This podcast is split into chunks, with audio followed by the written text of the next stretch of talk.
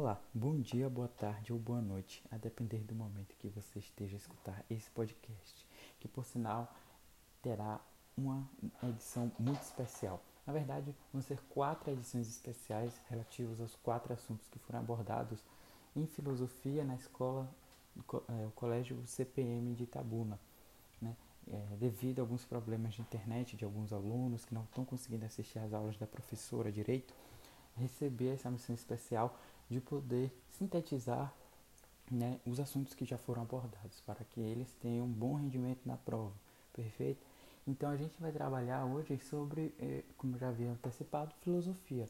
Na verdade a gente vai ver algo que está um pouco antes da filosofia tal qual a gente está habituado hoje em dia. Hoje em dia a gente está habituado à filosofia socrática, né? depois que Sócrates eh, inaugurou suas ideias, como a Eútica, etc. Só que é, a gente precisa entender como era o mundo da filosofia antes dele. Perfeito? Então vamos lá. Antes da filosofia é, socrática, né, que estuda o nomos, o homem, as, as questões humanas, a gente tinha uma filosofia que era desprendida disso, uma filosofia que não estudava necessariamente o homem em si, a política. Era uma filosofia que estava retida as questões da natureza, ou seja, da physis, né? em grego escrito P-H-Y-S-I-S. Então, as questões da natureza era que a filosofia é, se importava na época, né? os chamados filósofos pré-socráticos, porque dá essa ideia de que são anteriores a Sócrates. Olha só para você ter noção de quanto que Sócrates foi importante para a filosofia e continua a ser. Mas beleza. Então, a gente tinha ali uma filosofia pré-socrática que se preocupava com as questões da natureza e como assim, de qual maneira eles, eles se comportavam.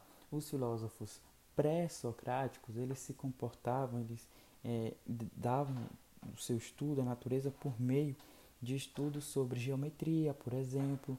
É, quando a gente percebe ali em matemática, a gente estuda Pitágoras, estuda o teorema de Tales e essas questões dos triângulos que envolvem é, trigonometria, geometria de forma geral e a matemática, assim, com os números, tudo isso veio primeiramente dos filósofos pré-socráticos. Por quê? O que é que a geometria tem a ver com questões da natureza? Por exemplo, a construção é, das pirâmides, né, que acabou se dando bastante no Egito. Aquilo tudo advém de conhecimentos matemáticos e quem pensou primeiro nessas coisas foram os pré-socráticos perfeito? Então, é, ficava com isso, né, a gente tem a ideia de que os pré-socráticos estudavam a física, a natureza, ficava um vão para as coisas do homem, né?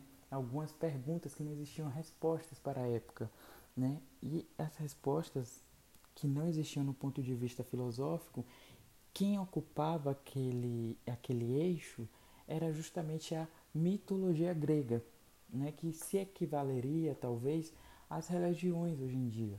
Perfeito? Então, na mitologia grega, que, né, com, comportando aí vários deuses, eles, portanto, eles eram politeístas, é, vários deuses, eles, cada um desses tinha algum, alguma função, digamos assim, para a sociedade. Um era o deus do amor, outro era o deus do trovão, o deus da água, por aí vai. E as explicações, até antes de Sócrates, eram embasados, eram baseados justamente na ideia da mitologia grega, né? E quando a gente estava falando também ali, né, esse é um dos aspectos que, que pega a ideia do homem. E a gente também tem outro aspecto, né? Outro aspecto que era relacionado à política.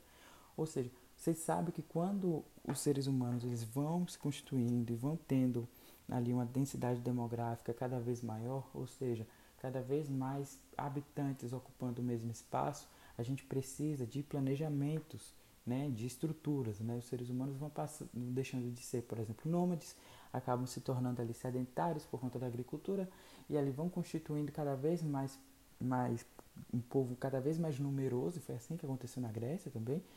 E a administração da coisa pública ela se dá pela política. Então era algo que já acontecia na Grécia há algum tempo.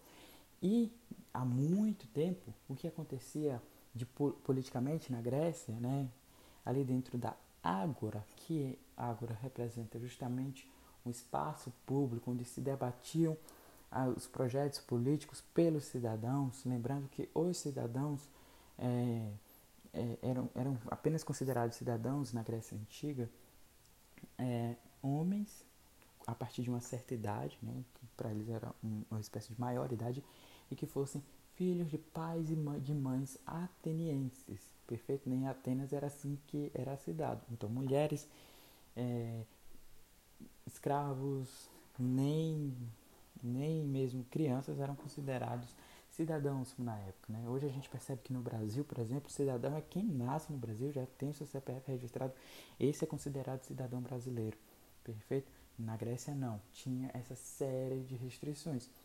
Inclusive, é, a, de, a democracia grega, embora a gente entenda a democracia hoje em dia como algo bonito, algo bacana, na Grécia Antiga, a democracia era, era muito diferente do qual a gente constitui hoje no Brasil, por exemplo.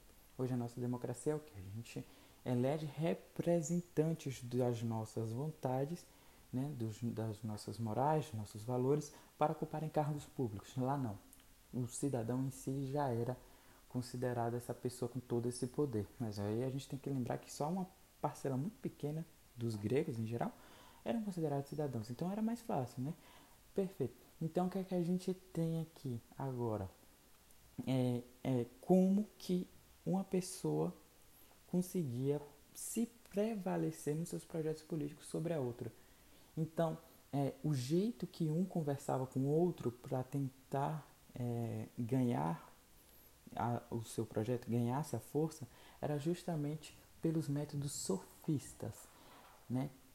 A gente lembra que a filosofia até então não se preocupava com as questões do homem, né, com a política, apenas com as questões da natureza. Os pré-socráticos faziam isso, estudando física. E o nomos né, ainda não era evidenciado, ainda não era estudado. Então, essas questões do homem eram estudadas justamente pelos sofistas, que não eram considerados filósofos. Grande, o grande lance aqui para vocês entenderem a diferença, por exemplo, entre um, um sofista e um filósofo é o seguinte: o filósofo ele sempre busca o conhecimento. O sofista ele está ali para vencer o debate público.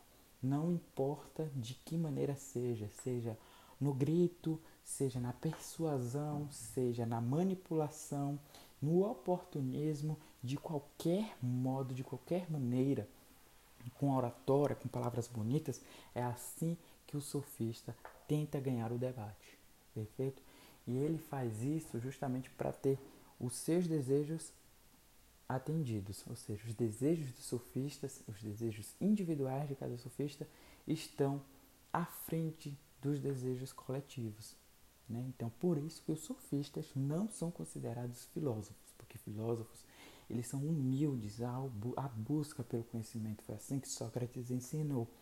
Então, acaba é, a nossa jornada de hoje sobre, sobre a filosofia, é, o início dessa filosofia, né? a gente entendendo aí como era o mundo antes de Sócrates e como a filosofia se comportava, e a gente pode dar seguimento em outros podcasts. Perfeito? Ah, gostaria de deixar alguns avisos que é o seguinte, eu também é, faço podcast sobre outros assuntos que talvez seja ou não de seu interesse, basta você procurar aí no na, na parte de pesquisas aí mesmo do Spotify ou então do Deezer, do Google Podcasts, da Apple Podcasts. Estou em todas as plataformas e também é, tem uma conta minha no Instagram é, você quase sempre esqueço de mencionar isso e você pode ir lá conferir e algumas coisas eu vou estar postando por lá, materiais, etc. Perfeito? Então é isso.